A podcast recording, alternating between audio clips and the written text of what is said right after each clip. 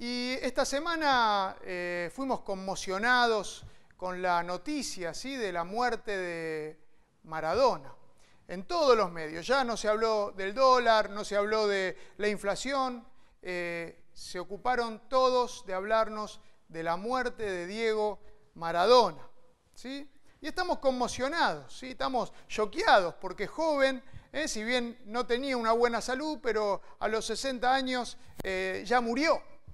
Y la verdad, Maradona fue una persona eh, con un talento descomunal dado por Dios.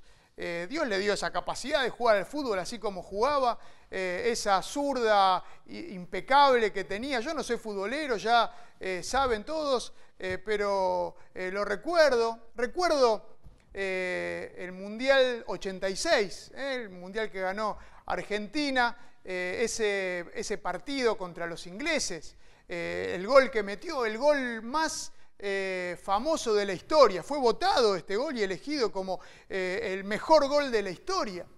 donde él agarra la pelota en el campo argentino, elude a cinco rivales y mete el gol, justo unos años después de la guerra de Malvinas, impresionante. estábamos todos fervorosos. Yo tenía 12 años en ese tiempo. La verdad, qué talento, qué talento descomunal. Sí, y otros siguieron toda su carrera y la verdad que eh, lo han disfrutado. Muchos lo han disfrutado y eh, de- eso se ve en las señales de cariño eh, y reconocimiento que, que hubo hacia él en estos días. Maradona tuvo todo, todo, todo, todo, ¿no? Él salió de Villa Fiorito y fue progresando y ganó un montón de plata, tuvo todo, tuvo todo lo que quería, todo lo que estaba al alcance de la mano, todo lo que se podía comprar. Pero me pregunto y con respeto si fue feliz, si Maradona fue feliz. Justamente el domingo pasado estábamos hablando del Salmo 37.4, eh, donde decía, deleítate en el Señor y Él te concederá las peticiones de tu corazón. Estábamos hablando de deleitarse, de gozarse, de alegrarse, de ser feliz en Dios, de ser feliz en el Señor. Y entonces las peticiones, los deseos del corazón se cumplían. Eso es lo que decía, lo que dice la palabra de Dios.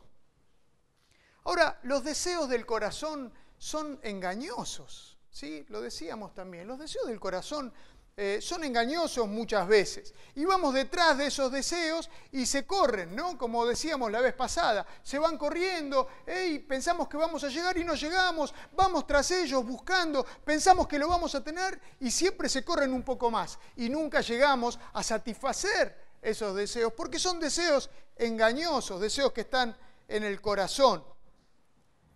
La verdad es que hay deseos que no traen felicidad, que no nos traen felicidad. Vamos a, acompáñenme allí en primera, la primera epístola de Juan, primera Juan capítulo 2, el versículo 17 dice así, el mundo se acaba y sus deseos, pero el que hace la voluntad de Dios permanece para siempre. El mundo pasa, dice otra versión, y sus deseos, pero el que hace la voluntad de Dios permanece para siempre. Ahora, ¿de qué deseos está hablando acá Juan? ¿no? ¿Qué- ¿De qué deseos habla? Porque decíamos que en el Salmo 37 eh, nos invitaba a deleitarnos en Dios y entonces iban a cumplir los deseos de nuestro corazón. Pero acá nos dice que el mundo pasa y sus deseos. ¿De qué deseos nos está hablando? Bueno, si vamos, eh, buscamos un poquito mejor, eh, la nueva versión internacional traduce los malos deseos, porque de eso nos está hablando Juan. El mundo pasa y los malos deseos, pero el que hace la voluntad de Dios permanece para siempre. Y antes de este versículo, el 16, nos habla de estos malos deseos. Dice así, porque nada de lo que hay en el mundo, los deseos del cuerpo o los malos deseos del cuerpo, La codicia de los ojos y la arrogancia de la vida proviene del Padre, de Dios, no provienen de Dios, sino del mundo. Ahora, evidentemente Juan nos está diciendo que hay dos sistemas. Sí, hay dos sistemas que se contraponen entre sí. El sistema del mundo, que tiene estos deseos que son malos, y el, sistema de Dios o los valores de Dios, eh, de lo que veníamos hablando, el deleitarse en Dios y cumplir los deseos del corazón alineados con la voluntad de Dios. Hay dos sistemas diferentes. Y aquí nos habla entonces, en primer lugar, de los deseos de la carne. Sí, los deseos de la carne, o como dice la nueva versión internacional, los malos deseos del cuerpo. Y acá nos habla de todo lo que es el deseo materialista, de las cosas, de, satisfacer los placeres, los placeres del cuerpo, ¿sí? los placeres sexuales, pero no solamente los sexuales, ¿sí? nos habla de ellos. Los placeres del cuerpo, todo lo que tiene que ver con el sexo desenfrenado, la tentación sexual que viene, ¿eh? los deseos sexuales, pero todos los deseos relacionados con el cuerpo. Puede hablarnos de la comida también, o de los excesos, de la bebida, todos los excesos que tienen que ver con el cuerpo, con la carne. Y aquí nos habla de eso. Una vida dominada por los sentidos, por lo que siento. ¿sí? Yo siento esto y lo hago porque me hace bien, me siento bien con esto. Satisfacer los malos deseos. El Edén, eh, mencionábamos la vez pasada, el Edén que quería decir deleite, eh, el jardín del Edén, y Edén quiere decir deleite, este gozarse, tener un gozo profundo, un gozo que tiene que ver con la relación con Dios. Ahora, allí en el Edén, en este lugar hermoso que Dios creó, perfecto, para que el ser humano, el hombre y la mujer creados por Dios disfruten, aparece el tentador, Satanás, eh, el diablo, el que quiere hacer caer a las personas, el que quiere lastimar, aparece para tentar y, la tienta a Eva ¿eh? y la tienta con el fruto del árbol que es bueno para comer, le dice. Es bueno para comer, ¿sí? Con los deseos de la carne la tienta a Eva y cae Eva y cae después de ella Adán. Este mismo Satanás tienta también a Jesús, a Jesús mismo. Sí, allá cuenta en Mateo 4, luego de 40 días de ayuno y oración, que Jesús se había apartado del desierto para ayunar y orar y estar en relación íntima con el Padre, viene Satanás, el tentador, el diablo, el que quiere hacer caer, y lo tienta.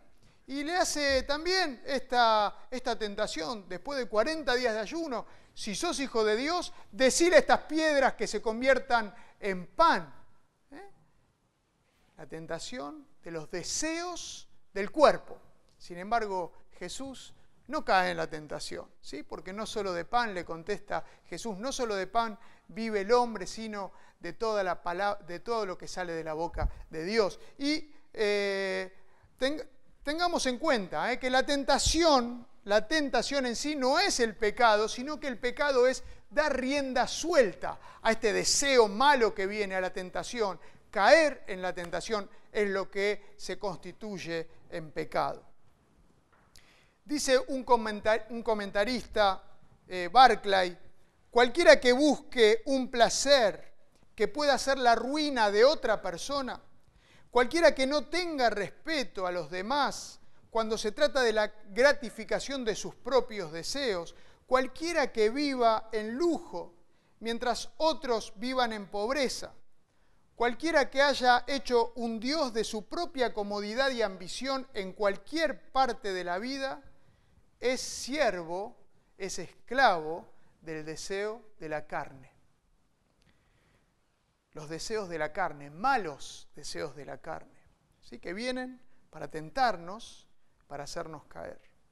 Después menciona Juan los deseos de los ojos, o como dice la nueva versión internacional, la codicia de los ojos.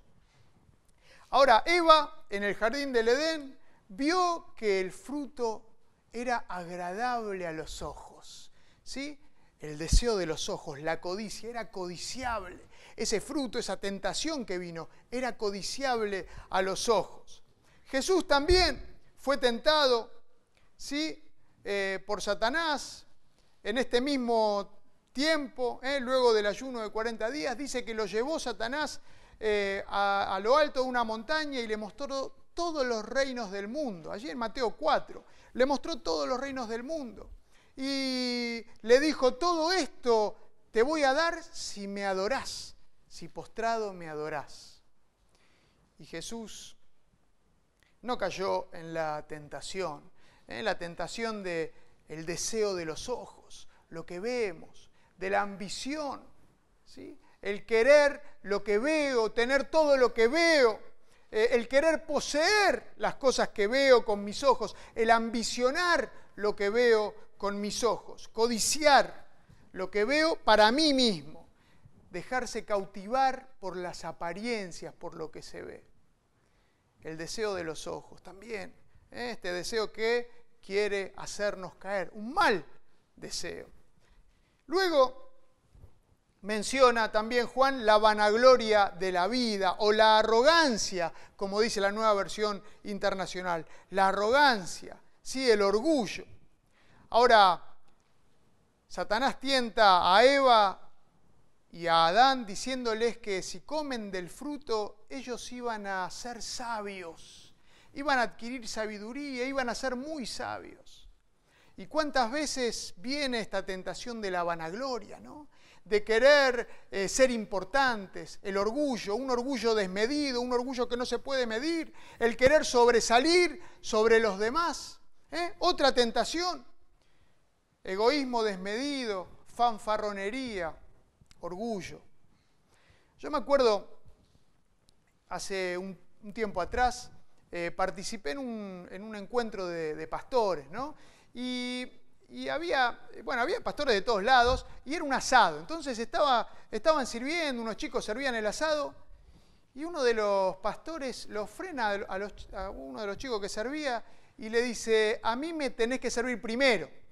Y, se ríe el chico porque parecía un chiste, ¿no? Dice, no, no, no, te estoy hablando en serio, me tenés que servir primero porque yo soy la estrella acá.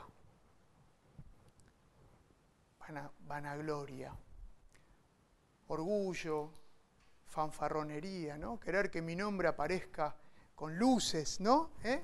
Con estrellas, ¿eh? titilando mi nombre ¿eh? sobre todas las cosas. Satanás también llevó a Jesús a la cúpula del templo, ¿sí? a lo más alto del templo, y le dijo, si de veras sos hijo de Dios, tírate abajo, y van a venir los ángeles a protegerte para que tu pie no, tropiece, en piedra. ¿eh? Y no te va a pasar nada y todos te van a ver y te van a alabar. ¿sí? Fanfarronería, egoísmo, vanagloria, vanagloria de la vida. Ahora, Jesús habló de todo esto, ¿no? Habló mucho de estas cosas.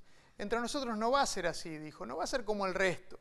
Dice, cuando eh, demos limosna, cuando demos alguna ofrenda, alguna plata, eh, que la izquierda no sepa lo que hace la derecha. Eh, en nuestras manos habla. Que ni nosotros nos demos cuenta bien, que no hagamos alarde de lo que estamos haciendo. O también Jesús mismo dice que cuando ores, no, no ores delante de todos para que todos te vean con palabras elocuentes. No, anda a tu habitación y encerrate en tu habitación y orá a tu Padre que ve en lo secreto. Y tu Padre, Dios que ve en lo secreto, Él te va a recompensar. No, no, la vanagloria no va con lo que Jesús dice. ¿eh? Jesús está en contra de la vanagloria. Y, o cuando habla del ayuno, ¿eh? que dice, cuando ayunes por algún tema, no cambies tu cara y pongas cara de muerto de hambre, ¿eh? para que todos se apiaden de vos y digan, qué bien, está ayunando, mírenlo, qué espiritual. No, lavate la cara, que nadie se dé cuenta, porque tu Padre ve en lo secreto. ¿eh? Dios ve las intenciones más ocultas de nuestro corazón. Nosotros hacia afuera podemos hacer muchas cosas, pero Dios ve nuestro corazón y Dios no puede ser engañado de ninguna manera. No, luches por la fama, ¿eh? está diciendo Jesús, no luches por la fama, es un tema que no te corresponde. Ahora, Eva, que estaba en el paraíso, ¿no? en el Edén, este lugar de deleite, vino la tentación y pecó. ¿Sí? Pecó, cayó en la tentación. Jesús no.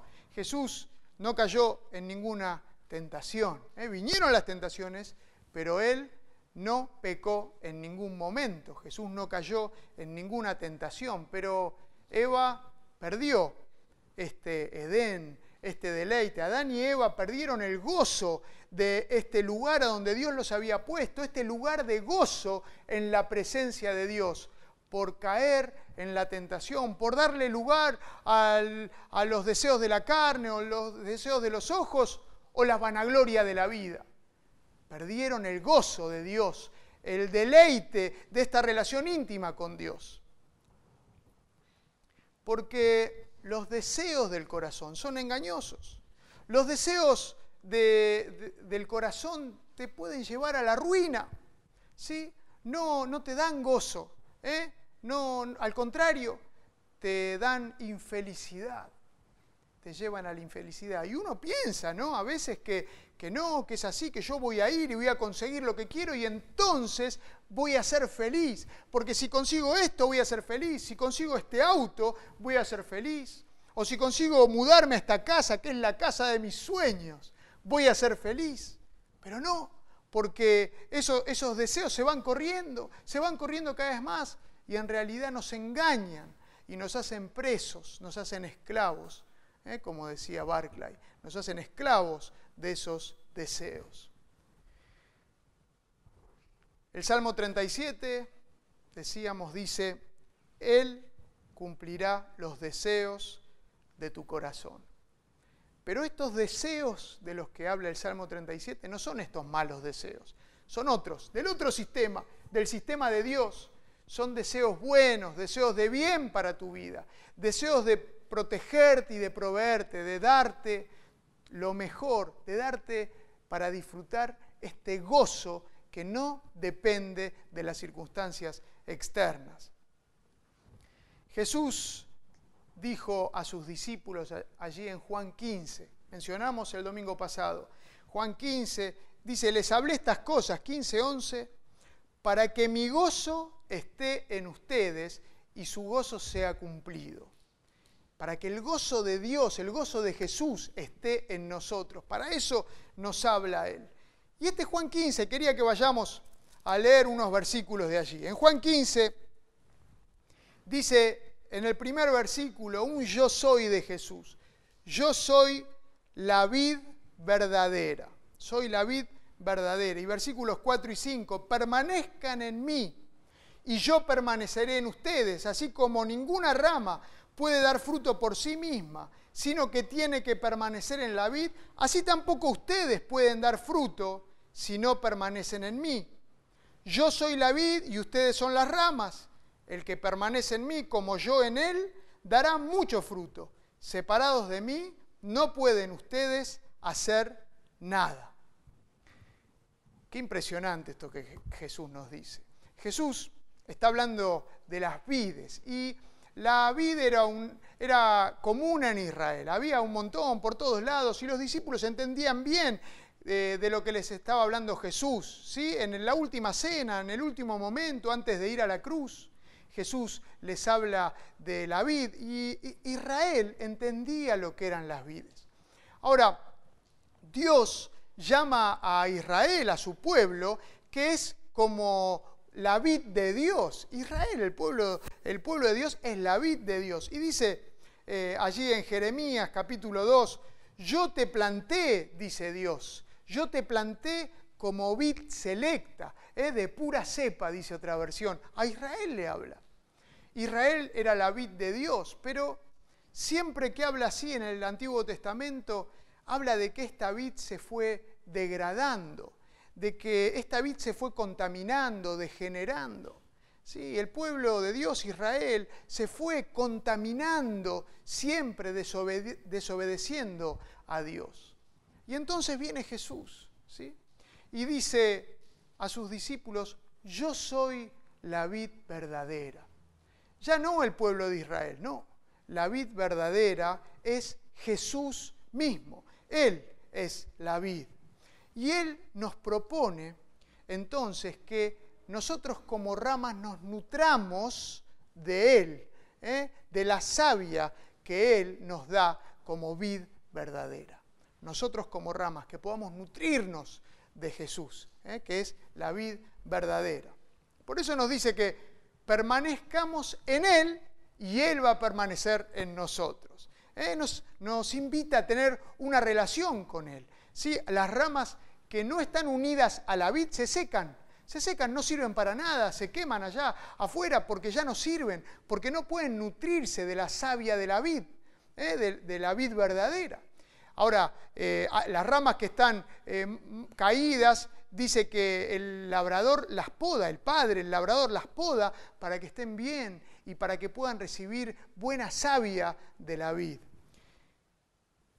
Ahora, esta imagen de la rama y la vid, esa es una imagen que Jesús nos da de la dependencia total que tenemos que tener de Él, que Él nos invita a esta relación con Él, una relación íntima y profunda de dependencia total de Él, como las ramas y la vid.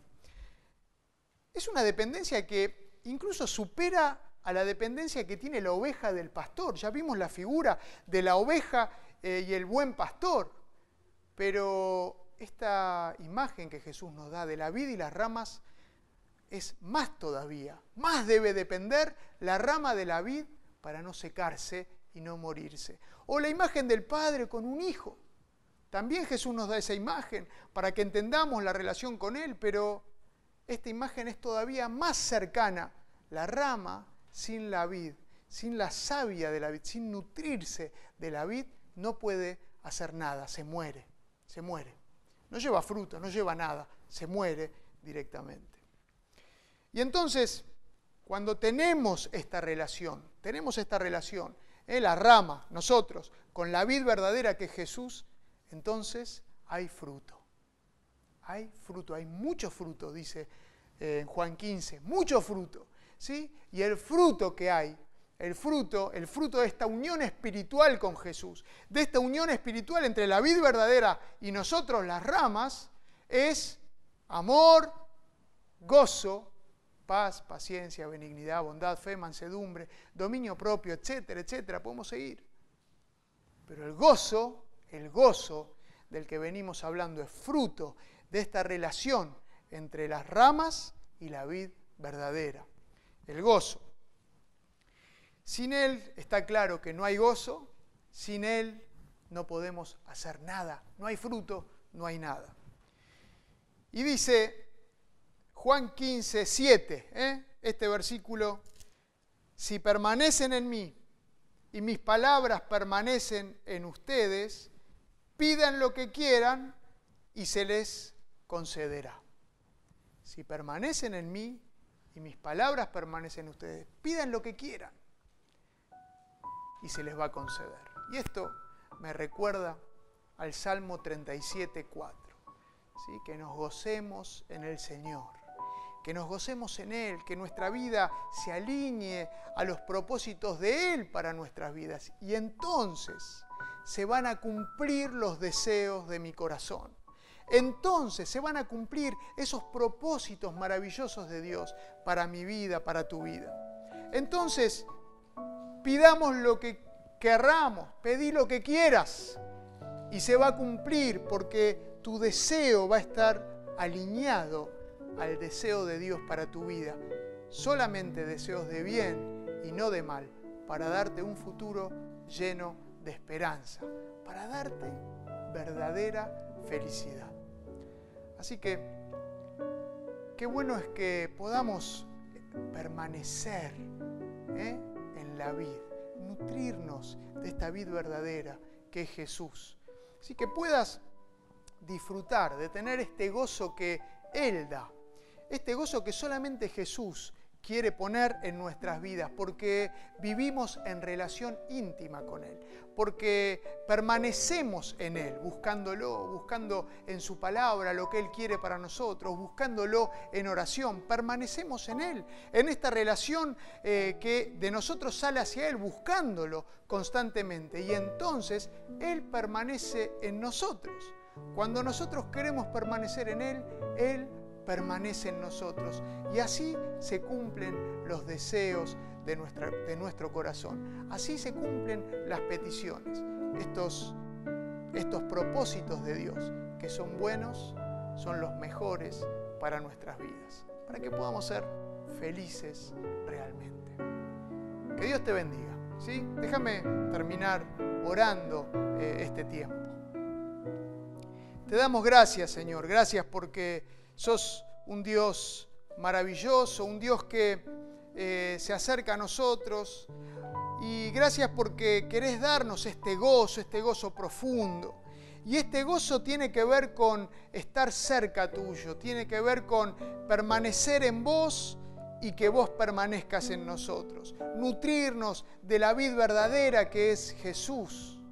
Señor, ayúdanos a nutrirnos cada vez más de vos Ayúdanos a gozarnos en vos para poder disfrutar de los deseos, estos deseos de nuestro corazón que alineados a tu propósito son lo mejor para nuestras vidas, son la clave de la felicidad para nosotros. Nos ponemos en tus manos esta semana también, acompañanos, acompañanos a afrontar cada situación, cada circunstancia que nos toca vivir. En el nombre de Jesús.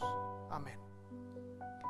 Muy bien, que Dios te bendiga. Gracias por haber compartido este tiempo. Nos vemos el próximo domingo si Dios quiere.